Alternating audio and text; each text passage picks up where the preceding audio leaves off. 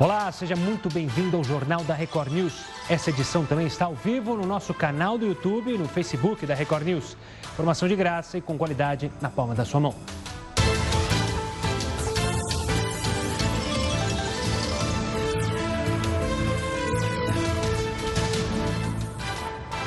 Vamos aos destaques desta sexta-feira.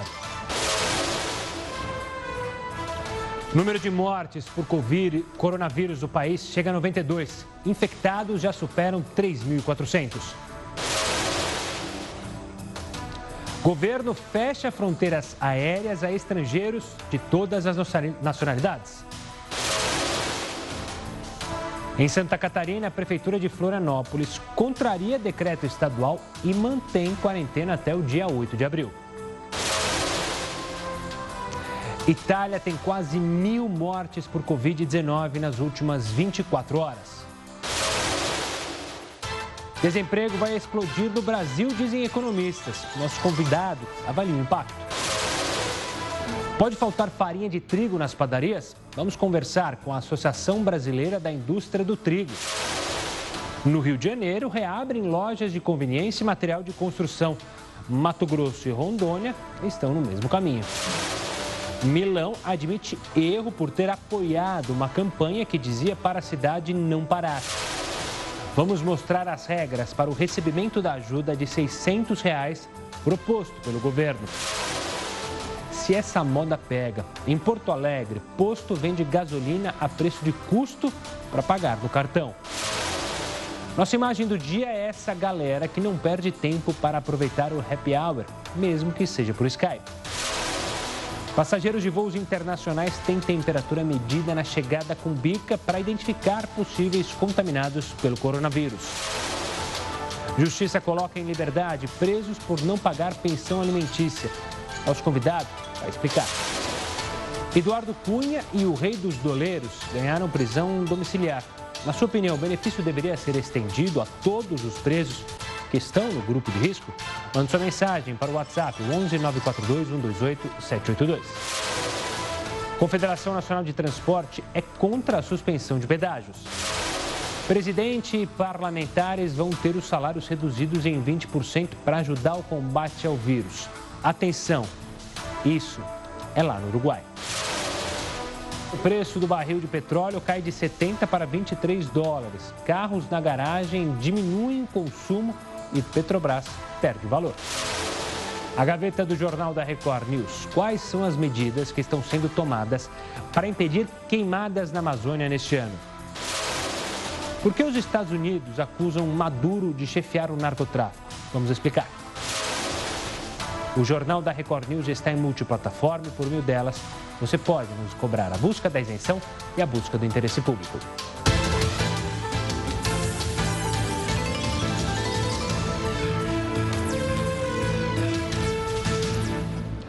A gente abre falando sobre a entrevista coletiva do Ministério da Saúde.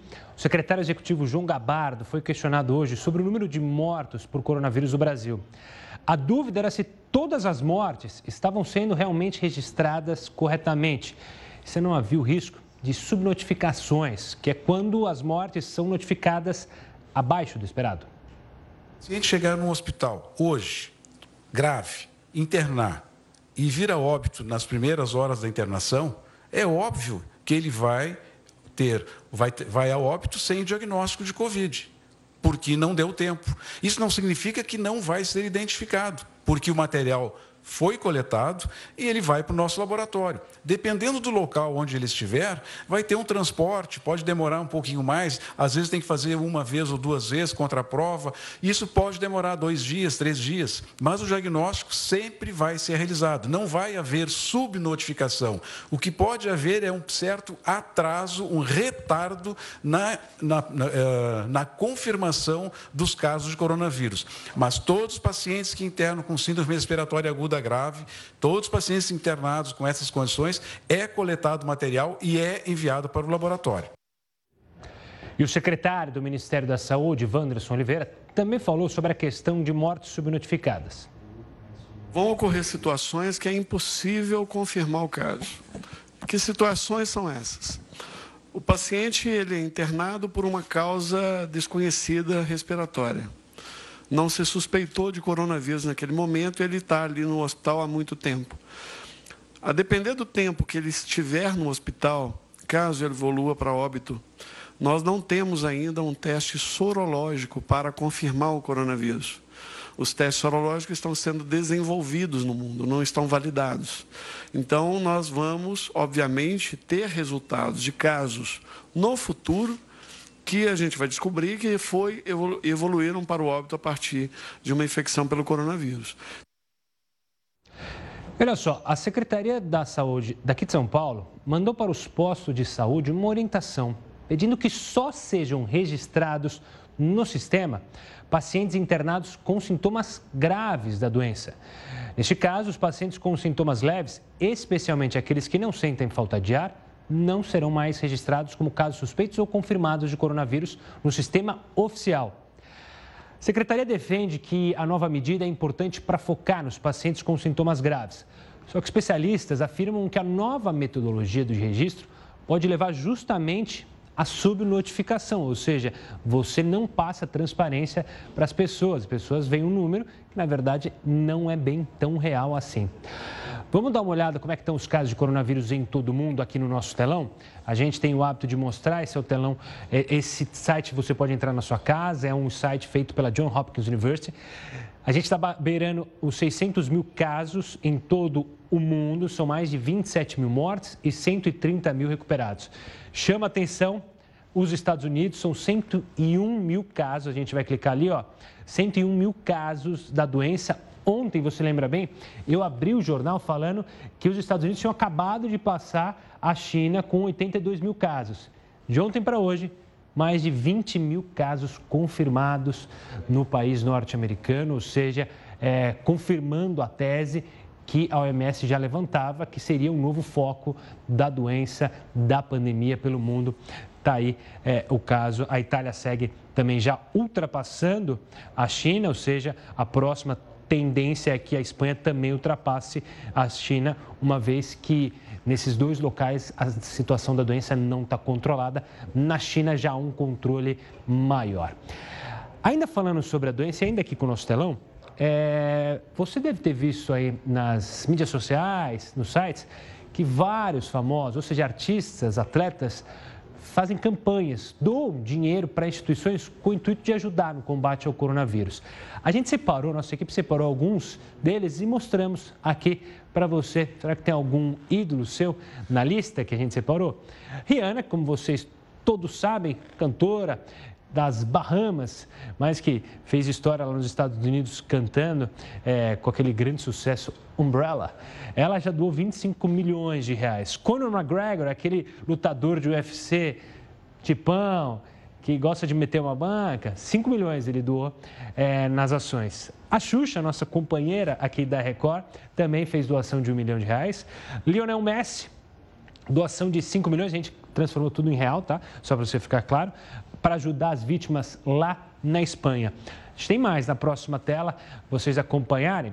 É, Bonjour, esse aqui, Bonjour, talvez você não conheça assim de foto, ele é o diretor do filme Parasita, o grande vencedor do Oscar. Então, ele doou 80 mil reais. E o Suga é um cantor de K-pop para o pessoal que gosta é, de K-pop, eu falava BTS, mas me falaram que é BTS, então BTS. É o Suga também do Kylie Jenner, para quem curte as redes sociais, empresário, influencer digital. E aí, dois cantores, Justin Bieber, que tinha uma época que era é, meio perdido aí na vida e tal, aí se acertou, casou, então é, se recuperou, chegou a ter problemas é, com acidentes, enfim, não foi divulgado, assim como Justin Timberlake, dois cantores norte-americanos. A gente fez uma listinha rápida aí das doações de coronavírus, é, tanto atletas quanto artistas se unindo em bem, é, em prol de algo positivo e combater o coronavírus. Claro que as doações estão muito ligadas aos locais onde eles vivem. Voltando aqui para São Paulo, o governo deu nessa sexta-feira uma entrevista coletiva, como é habitual, lá no estádio do Paquembu, que inclusive vai virar hospital, para falar sobre as medidas adotadas aqui no combate ao coronavírus. O prefeito Bruno Covas deu informações sobre leitos disponibilizados para os pacientes com a Covid-19. Veja só. Esses 50 milhões de reais serão utilizados pela Prefeitura nos nossos hospitais de campanha, Pacaembu e Aimbi. A previsão inicial é que nós teríamos 2 mil leitos nos hospitais de campanha, já chegamos a 2.100 com o anexo que vai ser feito no hospital do Emboimirim. Então a prefeitura hoje já trabalha com números de 2.100 leitos de retaguarda nos hospitais de campanha e 725 leitos de UTI. Na entrevista coletiva, o governador de São Paulo, João Dória, falou sobre quais comércios têm autorização para continuarem abertos. Restaurantes e postos de combustíveis fazem parte de serviços essenciais no nosso estado. Nunca foram fechados e não serão fechados. Nos postos de combustíveis, os restaurantes podem operar com o produto acabado, elaborado, para ser entregue aos motoristas e a alimentação ser feita fora dos restaurantes. Serviços de entrega, denominados delivery, serviços de entrega em mãos para o consumo em outro local que não aquele onde foram adquiridos, estão autorizados, estão permitidos. Dória também defendeu o isolamento como uma forma de combate à doença. Decisões da quarentena estão mantidas até o dia 7 de abril, nenhuma alteração nesta decisão. Estamos monitorando isso de forma científica, cuidadosa, precisa tomando como base as referências do Centro de Contingência do Coronavírus, com profissionais, cientistas, médicos, especialistas, para tomar as decisões corretas na hora certa e para salvar vidas. Bom, a indústria, parte da indústria, parte de alguns empresários querem implementar o isolamento vertical aqui no país. Para conversar sobre isso, eu vou chamar o Heródoto Barbeiro, lembrando que o Heródoto está na casa dele, mas está bem. Heródoto, essa questão do isolamento ganhou grande força nesses debates. E claro que acho que o debate sempre é positivo, todo mundo está pensando no bem do país. Mas o isolamento vertical, será que é seguro de fato? Olha, Gustavo, é, primeiro queria lembrar o seguinte: a proposta é feita pela Confederação Nacional da Indústria e ela procura 9 milhões e 400 mil trabalhadores que estão na indústria. Então, qual é a proposta dele? ela quer substituir o chamado uh, confinamento horizontal. Horizontal é o seguinte: eu tenho uma fábrica, fecho a fábrica e ninguém produz nada. Esse é, esse é o horizontal. Qual é o vertical que eles estão propondo, então, a levar à frente? É que é o seguinte: você pega na fábrica e vê quais são as pessoas que têm risco na fábrica. As pessoas mais idosas, aquelas que estão doentes, aquelas que têm algumas, uh, algum problema. E essas pessoas são tratadas à parte. Mas as demais voltam a trabalhar. Por quê? Porque a indústria, uma boa parte da indústria está parada. A indústria, por exemplo, automobilística está parada. Então, a proposta deles é essa. É uma proposta dizendo o seguinte: isso funciona assim na Alemanha atualmente, funciona também assim na Coreia do Sul e pode funcionar também aqui no Brasil. Cada indústria faria sua, o seu confinamento vertical e daria um acompanhamento ali de testes, bastante testes, para saber se alguém lá dentro tem ou não coronavírus parece uma solução bastante interessante, intermediária entre aqueles que querem parar tudo e aqueles que querem reabrir tudo. Vamos ver o que acontece aqui para frente. A proposta está aí para ser estudada pelo governo e por nós, como cidadãos, temos o direito também de palpitar, inclusive a respeito desse tema, viu, Gustavo? Exatamente. O debate, é, a conversa, a análise dos prós e contras fazem parte desse momento. É importante, claro, minimizar riscos, mas também pensar lá na frente. O Heroto volta daqui a pouquinho conosco aqui no Jornal da Record News. E daqui a pouco, aqui no Jornal da Record News, você vai acompanhar também tudo sobre o novo coronavírus na nossa tela. Então anota aí, é, acabando o Jornal da Record News, às 10 horas da noite, o Luiz Bate, você conhece bem, vai estar com você e trazer todos os detalhes sobre essa pandemia num programa especial analisando ponto a ponto o coronavírus, tá certo? Então, 10 horas da noite, grudadinho aqui com o Jornal da Record News. Vamos até Milão. É... O Heródoto falou né, sobre a questão do libera todo mundo, não libera, isolamento. Lá na Itália, o prefeito de Milão admitiu que errou por ter apoiado uma campanha que pedia para a cidade não parar, mesmo com o aumento é, gradativo do número de pessoas infectadas pelo coronavírus. Giuseppe Sala disse que foi um erro defender a não interrupção da vida normal. A campanha surgiu no início da pandemia de coronavírus, quando a Itália havia registrado 14 mortes. Nesta sexta, um mês depois, o país tem mais de 9 mil mortes em apenas 24 horas. Repito, 24 horas, um dia. 919 pessoas morreram no país. A gente tem mostrado dados atualizados a todo instante da Itália. Esse é um novo recorde. A gente tinha batido no máximo próximo a 800 alguns dias atrás. Teve uma redução nesse dado comparativo de um dia para o outro e agora a gente chega a uma, quase mil mortos na Itália. Região da, da, do norte italiano é a que mais sofre. Mas vamos para notícias boas também, né? É importante trazer é, dados positivos. Uma, um desses dados é da Associação de Resgate à Cidadania por Amor à Humanidade, que distribuiu aqui em São Paulo 22 galões de álcool em gel. Você sabe bem o quanto está faltando álcool em gel. E arrecadou cerca de 24 mil barras de sabonete para pessoas em situação de rua. A gente fez uma entrevista aqui para falar sobre é, os moradores de rua, sem acesso a produtos de higiene básica. Essas pessoas estão diretamente expostas ao coronavírus e o pior, muitas não têm acesso à informação que você tem aí na sua casa, através do seu celular, através da sua TV, através da Record News. Quem está em uma situação de rua não sabe, ela simplesmente começa a ver as pessoas sumindo da rua, as que aparecem na rua estão com máscara e elas falam: o que está acontecendo? Por isso é importante ações como essa que a gente mostrou aí. Ah, aqui no jornal da Record News, a gente tem falado dos turistas brasileiros que estão presos na África do Sul. A gente falou dos que estavam no Peru, daqueles que estavam em Portugal e agora lá na África do Sul a situação se repete também do lado na Argentina, aqui do lado. Pois é, o Pedro Molina não conseguiu voltar para o Brasil. Ele conta como é que está a situação por lá. Vim para Buenos Aires no dia 14 de março, né, e através da Decolar e no, até para ficar até o dia 24 né, de março. Acontece que não conseguimos né, é, fazer check-in no dia 23. Fomos informados, minha família no Brasil, aliás, foi informada que a, a Gol havia cancelado o voo e constava normal. É, entramos em contato com a Decolar e a Decolar simplesmente nos abandonou. Né? A falou que parte da estadia teria que correr por conta do, do, do passageiro, né? E de comida também. Né? Nós conseguimos com a proprietária do, do apartamento que nós locamos aqui com a Decolar, falamos com ela e ela se comoveu e nos deixou permanecer aqui. Senão nós estaríamos sem teto ou no aeroporto, acampando no aeroporto. Compramos uma nova passagem pela Turkish, né, para sair, sairia no dia 26 e quando chegamos no aeroporto, fomos informados que o voo também havia sido cancelado. Esperamos que sejam tomadas as medidas necessárias, né? É, pelo governo brasileiro que, sabe, mande um avião também, mandou para o Peru, poderia mandar para cá também, para levar os brasileiros que estão aqui na Argentina, porque aqui tá fechado, não vai abrir.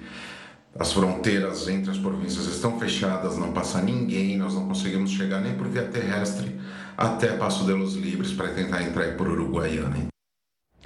Itamaraty afirma que existem, além desse, mais de 660 brasileiros retidos na Argentina.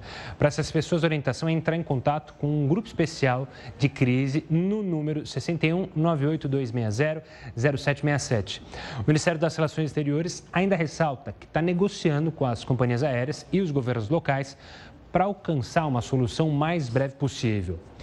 Enquanto isso, a Decolar diz que está priorizando os casos brasileiros retidos no exterior e que trabalha em busca da melhor solução possível, observando as normas e restrições das companhias aéreas. Ainda nessa edição do Jornal da Record News, a gente vai falar também sobre essa questão das, é, da Argentina, do fechamento das fronteiras, que pode afetar o trigo, mas é daqui a pouquinho. Em nota divulgada nesta sexta-feira, a Agência Nacional do Petróleo, Gás Natural e Biocombustíveis garantiu que o abastecimento do gás de cozinha segue normal em todo o país, apesar de várias reclamações aqui em São Paulo, na Zona Norte e na Zona Leste. Vamos ver o que a Copagás, que é uma empresa de distribuição de gás de cozinha, tem para falar sobre o assunto. Nos últimos 15 dias, nós observamos um aumento substancial na procura pelo botijão de gás, pelo gás de cozinha. Esse aumento fez com que a Petrobras acionasse importações adicionais para normalizar o suprimento brasileiro. Um botijão de gás numa casa, numa família, dura em torno de 45 dias. Então não é necessário essa busca é, tão forte pela armazenagem. É importante você pensar coletivamente agora. Nós não tivemos nenhuma interrupção no processo de engarrafamento e distribuição das nossas unidades. Todas elas estão operando normalmente. Obviamente, fizemos ações mitigadoras para cuidar da nossa gente. Boa parte do nosso pessoal administrativo está home office. Mas isso é um produto essencial para o consumidor. A gente não pode parar e não vai parar o que é essencial para você, tomando todos os cuidados que são necessários. A rede de revenda, responsável pela comercialização e pela entrega desse botijão na casa das donas de casa, também está fazendo ações mitigadoras e continua operando 100% para atender às suas demandas. Não é uma falta de botijão, é uma falta pontual de GLP que a Petrobras já fez as ações para que isso seja normalizado o mais rápido possível. Essa é uma hora de pensar coletivamente. Pense coletivo e proteja-se. Você viu ontem aqui no Jornal da Record News que a Câmara aprovou o projeto que prevê o pagamento de 600 reais para os trabalhadores informais, autônomos e microempreendedores que estão sendo prejudicados, os mais prejudicados pelo coronavírus. Para receber o auxílio, o trabalhador não pode receber aposentadoria, seguro-desemprego ou ser beneficiário de outra ajuda do governo. Também não pode fazer parte do programa de transferência de renda federal, com exceção do Bolsa Família. Vamos ver então mais quais são os requisitos para receber esse benefício? Está aqui no nosso telão, você pode acompanhar conosco é, e saber se você está nesse grupo. Auxílio emergencial, ser maior de 18 anos, então, ter maior de 18 anos, não ter emprego com carteira assinada, o que acontece muito, né? Tem muita gente que tem a carteira assinada e também é, é, é microempresário, tem uma loja, tem algo para ter uma segunda renda ou algo que você almeja se tornar algo lá na frente. Então, não pode ter o emprego carteira assinada. Renda familiar mensal por pessoa de até meio salário mínimo. Então é por pessoa. Então você junta, você tem cinco pessoas, faz a conta, quanto, quanto que dá a renda mensal, divide pelo número de pessoas. Renda familiar mensal de até três salários mínimos. Então, esses são os requisitos para receber esse benefício. Lembrando que mães que são chefes de família têm um valor a mais, de R$ 1.200 ao todo, justamente pela necessidade muito maior. São mulheres que têm que tomar conta dos filhos, é, da casa, sozinhas, então o valor é um pouco maior, tá certo? Saindo do Brasil, indo para Espanha, ah, o governo vai proibir as demissões durante a crise provocada pelo coronavírus. Aqui no Brasil a gente está tendo várias demissões, lá na Espanha também tem esse medo, e aí o país registrou pedidos de regulação temporária de emprego em mais de 210 mil empresas, afetando cerca de um milhão de empregados. As solicitações apresentadas até o momento vão ser revisadas e, caso tenham irregularidades, serão revogados, ou seja, não vai poder demitir essas que já aconteceram, essas demissões. O governo espanhol ainda determinou que os contratos temporários e de formação se mantenham vigentes até o fim das restrições de trabalho provocadas pelo coronavírus, ou seja, aquela pessoa que estava contratada na Espanha por uma licença maternidade, enfim, aí aproveitaram para demitir, não pode também. A gente vai para mais um break, para o primeiro break, para contar que por aqui a pandemia no Brasil deixou ainda mais evidente uma das maiores preocupações dos brasileiros há anos, né? O desemprego. Como que o coronavírus vai influenciar as taxas de emprego? Muito? Vai subir lá no alto? Não vai subir? É isso que você vai ver e entender no próximo bloco. Agora a gente vai para a primeira live do Jornal da Record News.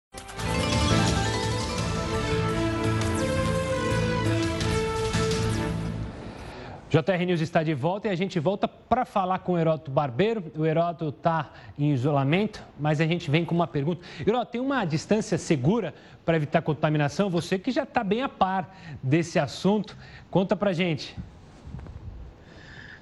Olha, Gustavo, é, meu isolamento aqui não é horizontal, ele é vertical. Você tá, né? faz uma saidinha? Porque, por exemplo, eu não tô, é porque eu não estou sozinho na minha casa. Né? A minha esposa está comigo aqui, a Valquíria. Meus dois gatos também estão aqui comigo, o Faísca e a Belinha estão aqui. Portanto, meu isolamento é de caráter vertical e não horizontal. Se fosse horizontal, eu, teria que ficar aqui sozinho. Mas olha, acontece um negócio interessante que é o seguinte: os médicos do mundo inteiro, eu estive olhando é, vários países, eles recomendam que a gente fique pelo menos a dois metros de distância de uma outra pessoa. Não só na sua casa, mas como também na rua, se você precisar sair.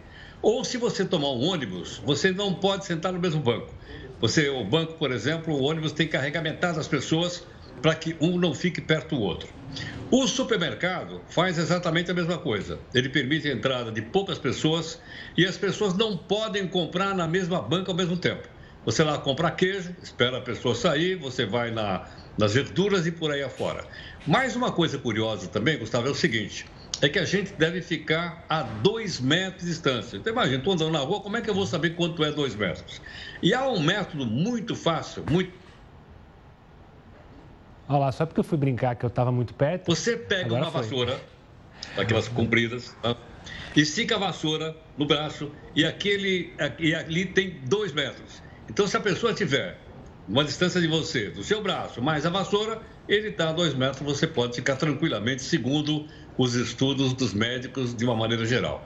Eu não sei, Gustavo, como é que vai ser se você, por exemplo, aparecer aí na rua com uma vassoura e colocando essa vassoura assim para dizer para as pessoas assim: não podem chegar perto de mim menos de dois metros, porque eu tenho que trabalhar lá no jornal. E aí? Como seria? Ainda bem que pela televisão, você está aqui no nosso telão, eu não preciso fazer isso, não ia ter que ir lá para o fundo do estúdio, ficar longe, mas aqui não precisa. Agora, com a vassoura na rua. Ia ser engraçado. O bom é que já dá uma ajuda aos garis, essa profissão que sofre tanto aqui no Brasil com a sujeirada que a gente faz, já dá uma ajuda, dá uma varrida para eles, Heroto. Daqui a pouco o Heroto sem volta. Dúvida, sem dúvida, sem dúvida. Daqui a pouco o Heroto volta aqui com a gente para falar mais assuntos ligados ao coronavírus e outras informações, outras notícias de Brasil e do mundo. É, lembra que a gente falou dos Estados Unidos e da Venezuela ontem, que estão no centro de uma nova polêmica? Vou explicar o que aconteceu dessa vez. Quer dizer, eu não. O texto da Camila Negrão explica a confusão da vez entre Estados Unidos e Maduro.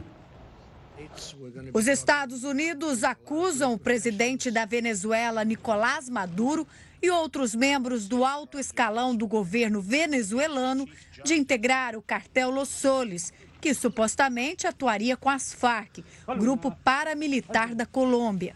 Juntos, eles teriam o objetivo de inundar os Estados Unidos com cocaína. Maduro e os outros membros do governo teriam, segundo o governo americano, o papel de facilitar o envio de drogas para os Estados Unidos, permitindo inclusive que o narcotráfico operasse aviões numa base aérea venezuelana. As drogas eram produzidas pelas Farc que, em troca, recebiam armamento militar. Essas acusações foram apresentadas em tribunais de Nova York, Miami e Washington, porque os crimes teriam acontecido em território americano. O governo de Donald Trump oferece recompensa de até 15 milhões de dólares por informações que levem à captura ou mesmo condenação de Nicolás Maduro. As acusações, no entanto, funcionam apenas como uma manobra diplomática. Isso porque, mesmo que o presidente venezuelano seja condenado,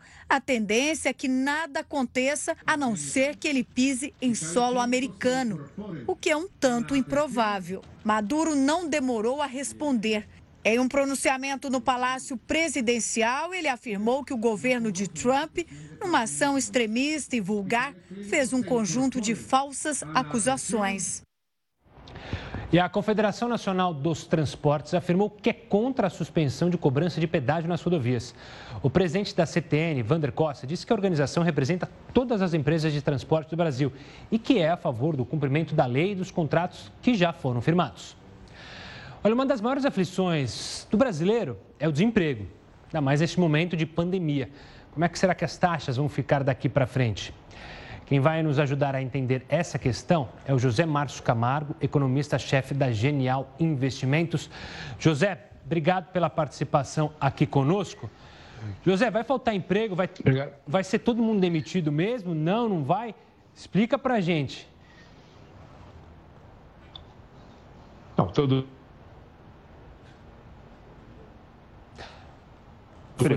José, peraí, José. Deve ter uma recessão bastante forte. E o tamanho da. Oi? Oi, José, a gente está com um probleminha com o José, que ele está travando Alô? o Skype. José, está me ouvindo bem? A gente só estava com um probleminha. Vamos começar, famoso, como diria o outro, do início, é, porque infelizmente Vamos. o sinal falhou. Agora eu te pergunto, José, a gente vai ter taxas de desemprego muito altas? Qual que é a sua análise? Eu acredito que sim, quer dizer, nós vamos ter um grande aumento na taxa de desemprego. É, isso tudo vai depender, o, o, o, tamanho desse aumento vai depender fundamentalmente do, da, do tempo de é, confinamento que nós vamos ter na economia brasileira. Quanto maior for o tempo de, de confinamento, maior vai ser o efeito sobre a taxa de desemprego. Nós estamos estimando, por exemplo, que num cenário que nós estamos considerando otimistas, tá certo? que é um cenário em que o confinamento vai até é, o início de maio, é, a taxa de desemprego deve chegar no final desse ano em torno de 14,3% da força de trabalho, ou seja, um aumento substancial, tá certo? E isso se deve, obviamente, ao fato de que nós temos uma economia paralisada e essa economia paralisada vai estar destruindo empregos em vez de estar gerando empregos. José, e as medidas, os pacotes que vêm sendo anunciados aqui no Brasil, as ações é, dos governos, isso pode ter impacto para diminuir essa, essa taxa de desemprego, para chegar nessa taxa otimista que você calcula aí?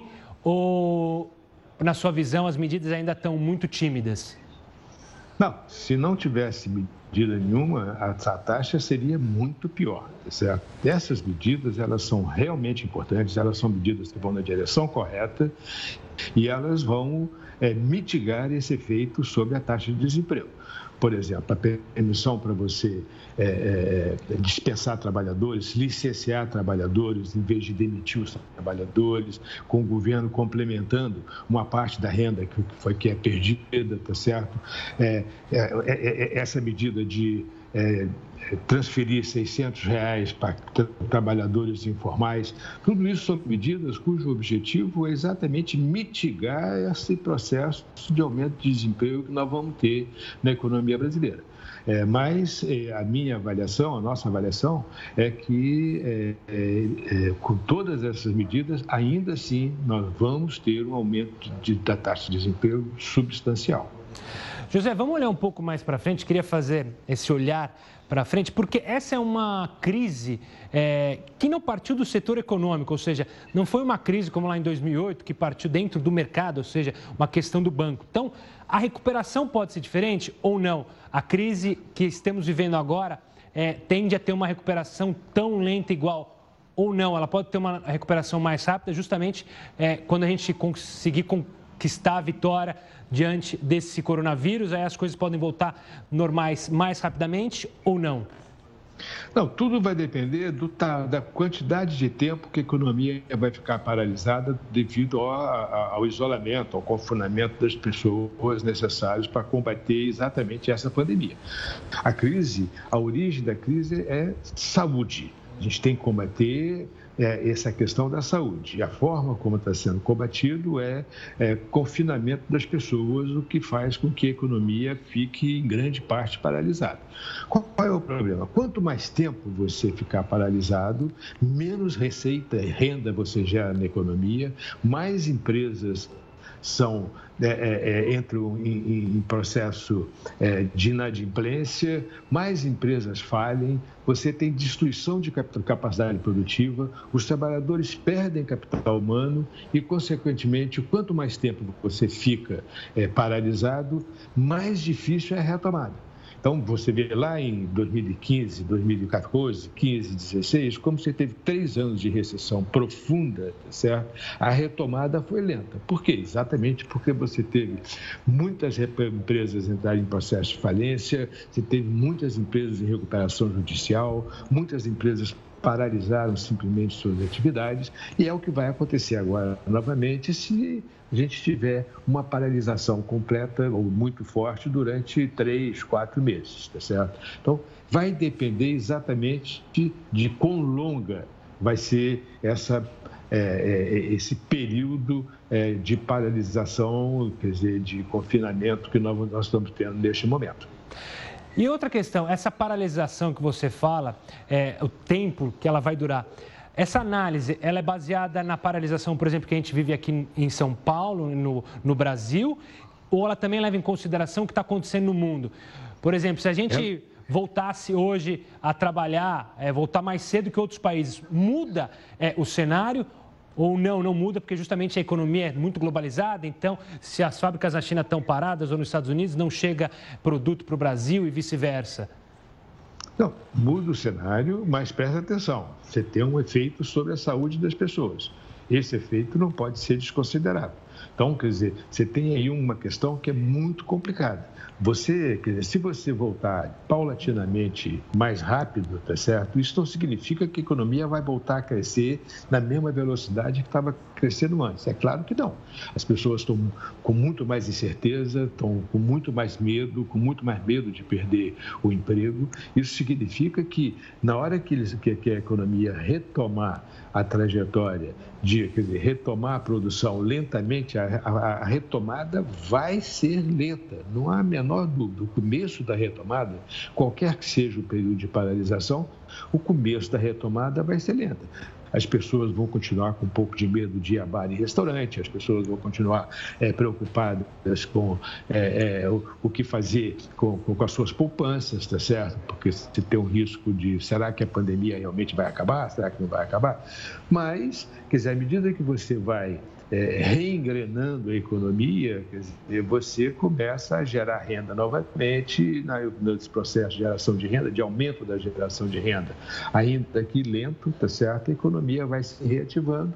E se, e esse é o se que é fundamental, se a pandemia for é, é, é se acalmando, vou usar essa palavra, for diminuindo é, lentamente, tá certo? As duas coisas se combinam e você tem uma recuperação da economia. É importante deixar claro, quer dizer, o, o que que determina é, é, é, é o, o fim da paralisação em geral? Em geral, o que determina o fim da paralisação é o momento em que a curva de contágio estabiliza. Então, o início do processo, todos os, os, os processos no mundo foram assim. No início, o, a, a, o, o contágio aumenta muito rapidamente, muito rapidamente, tá certo? Eventualmente, o, o, o aumento de contágio vai diminuindo até que em algum momento o, o contágio para de, de aumentar fica uhum. estável durante algum tempo e depois começa a cair, tá certo? É neste momento que você começa a liberar um pouco mais a economia, tá certo? Tá certo. Então, é, é, é, você tem diferentes cenários. Você tem a Coreia do Sul, que foi mais rápido, você tem a média europeia, que tem países muito ruins e países médios, tá certo? Os Estados Unidos está um pouco pior que a média europeia. E você tem o caso da Itália, por exemplo, que Espanha, que são casos muito ruins, tá certo? Ah, por enquanto, o Brasil está caminhando é, próximo à média europeia. Tá certo. José, eu quero agradecer muito a sua participação e a análise sobre a questão do emprego, que é, claro, uma das grandes preocupações do brasileiro. Obrigado, José. Ok, obrigado a vocês. Boa noite. Bom, daqui a pouco, logo depois aqui do Jornal da Record News, você vai acompanhar tudo sobre o novo coronavírus aqui na tela da Record News. Anote aí, acabando o Jornal da Record News, 10 horas da noite, o Luiz Bate vai estar com você com todos os detalhes sobre a pandemia. No momento em que não se fala em outra coisa no Brasil e no mundo, a Record News preparou mais um programa especial para esclarecer as dúvidas que todos nós temos sobre a pandemia do coronavírus. Daqui a pouco, aqui na Record News. Convite feito e olha, alguns estados estão enfrentando dificuldades no recebimento de farinhas. Um dos principais ingredientes da nossa alimentação, pãozinho, bolachas, mas qual será o problema nessa distribuição? É isso que você vai entender no próximo bloco. Daqui a pouquinho, agora a gente vai para mais uma live.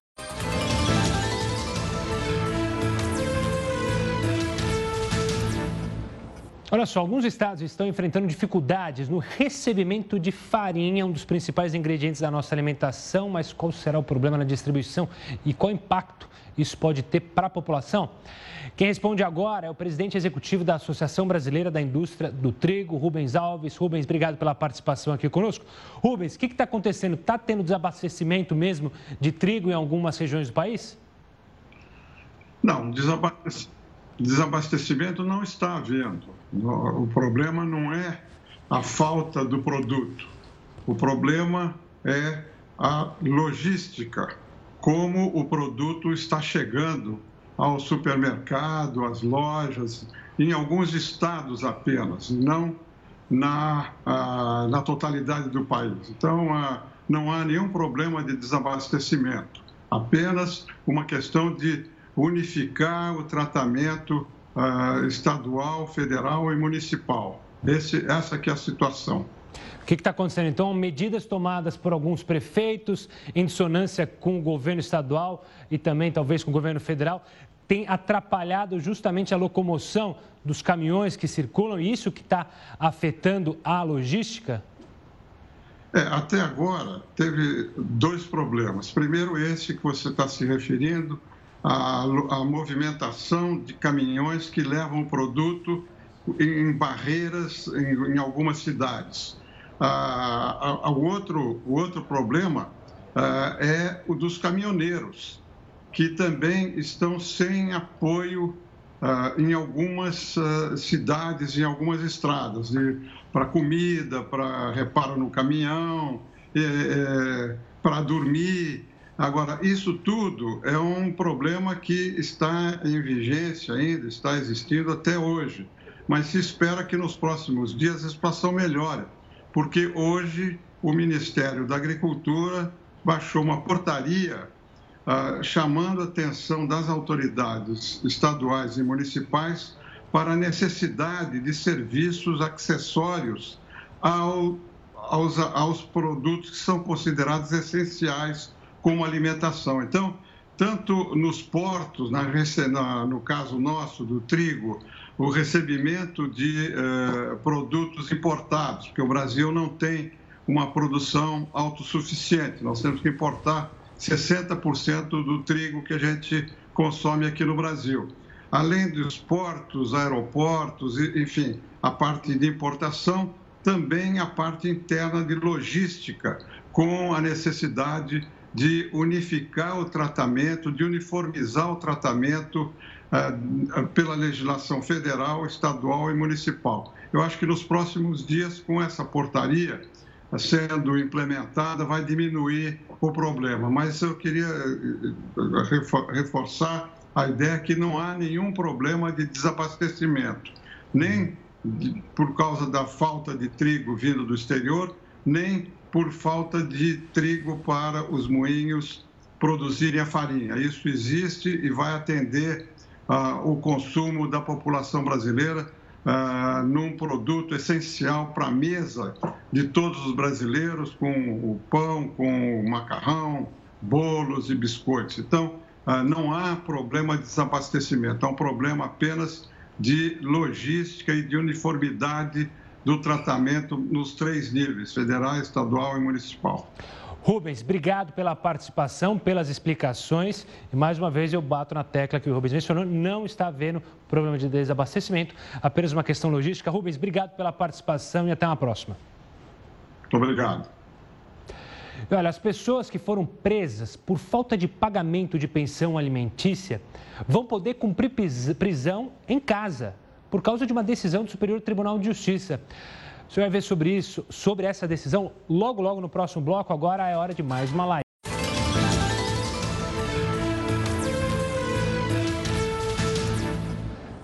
Jornal da Record News de volta para falar de um assunto um pouco polêmico, delicado. Por causa da pandemia do coronavírus, o Superior Tribunal de Justiça autorizou o regime domiciliar para todas as pessoas que foram presas por falta de pagamento de pensão alimentícia. O advogado Maurício Buzanar vai conversar com a gente sobre esse assunto. Maurício, obrigado pela participação, por atender é, a nossa equipe.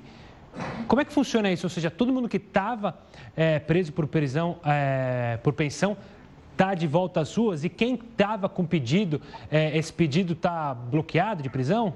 Como é que é? Boa noite a todos. É um prazer estar aqui com vocês.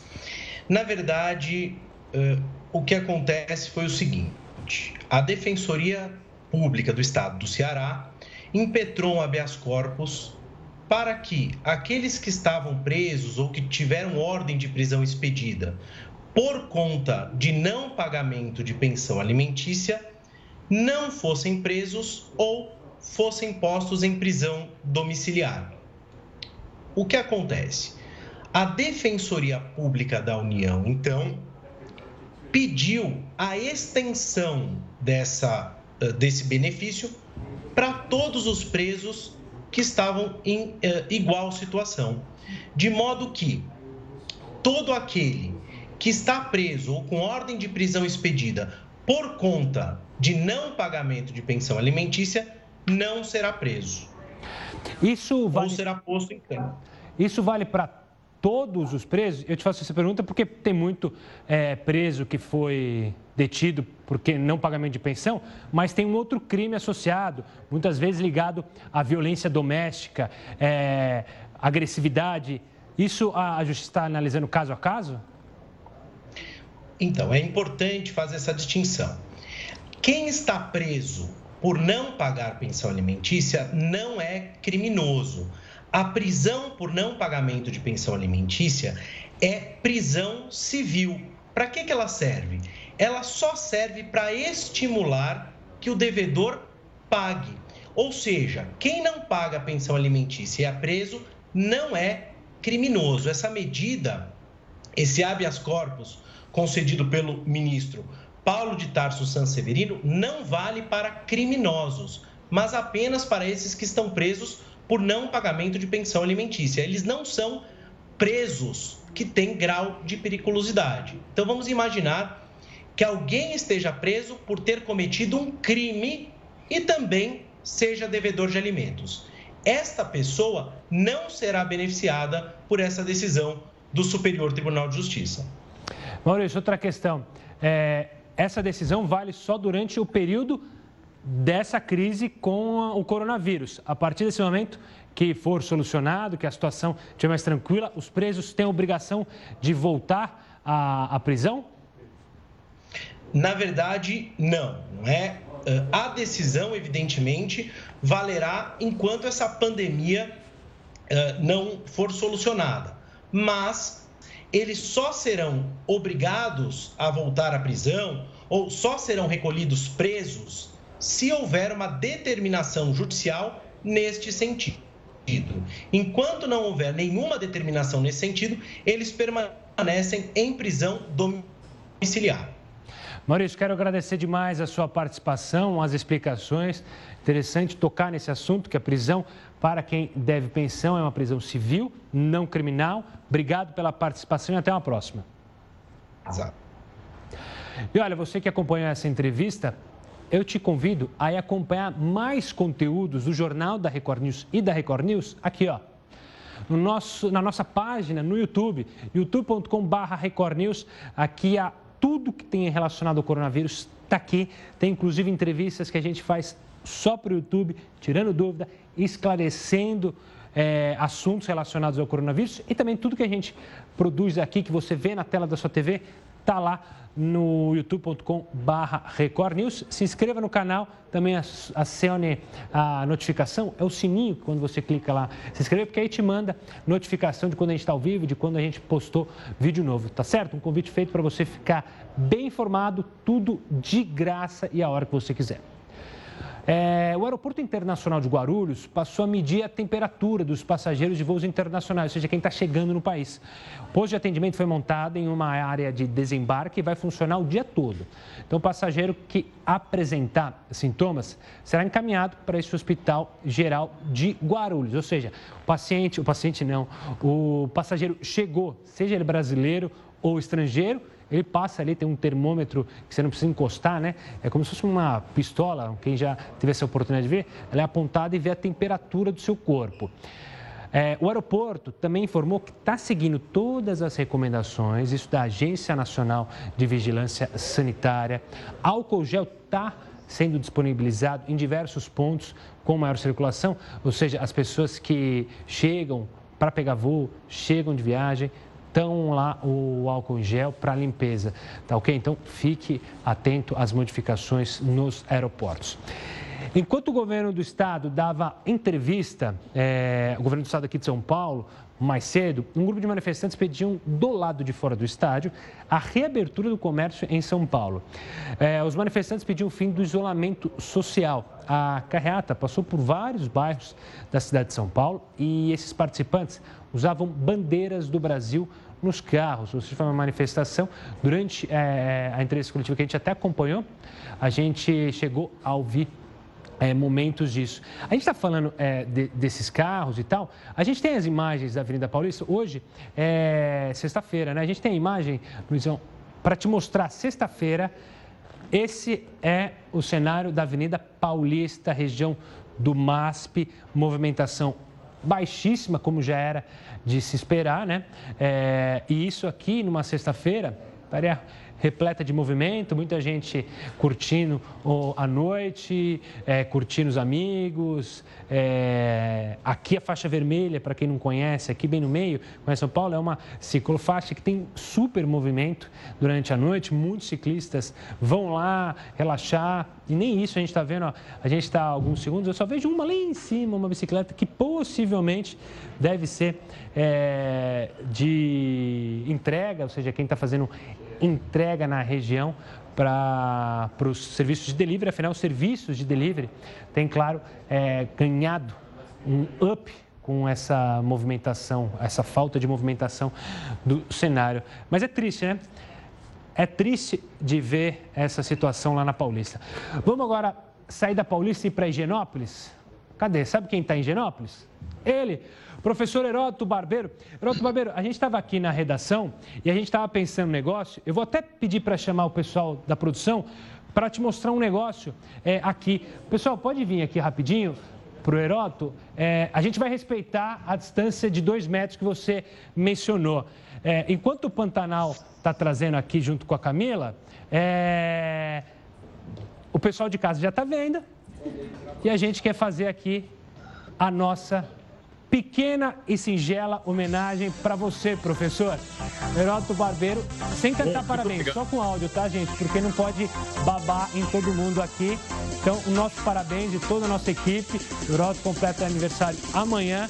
É um professor para todos nós, um orgulho participar aqui com você e com toda essa equipe maravilhosa que te adora. Tá, muito obrigado, gente. Um grande beijo em todo mundo. Espero que o bolo esteja bom. E olha, guarda um pedacinho para mim. Bem. Vamos guardar e aqui não pode assoprar velhinha, porque senão joga, é, pode jogar babinha no bolo e aí dá problema. Cadê? Tem um parabéns? Olha, até eu babei agora. Tem parabéns? Ainda bem, tô bem distante, pessoal. Ah, parabéns como Libras, palmas de Libras.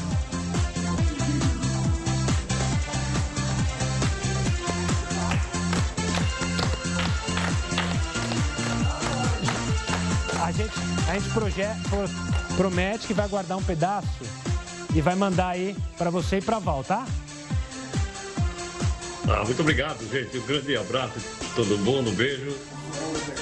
Obrigado pela lembrança. Estamos aí, vamos na luta. vamos na luta. O Heroto continua na festa aqui com a gente. Tá bom? É, pessoal, o bolo tá bom? O, e o Luizão ele, o Heroto quase estragou a festa, né? Que ele queria mandar o bolo. E a gente falou, não, não tem, não tem telefone não, né, pessoal? Verdade. Ninguém respondeu no grupo. Gente, é, para vocês que acompanharam o Jornal da Record News, essa é a nossa pequena homenagem para o professor Heroto. Ele está em casa, mas logo, logo vai voltar assim que terminar, assim que a gente vencer essa batalha do coronavírus. O Heroto continua aqui na live para a gente cortar o bolo é, e tem que cortar tudo especial, né? Porque é de baixo para cima. E eu fico convite aqui para vocês também. Acabando o jornal da Record News, tem Luiz Bate para contar todos os detalhes sobre a pandemia do coronavírus. Um forte abraço, um ótimo final de semana a todos.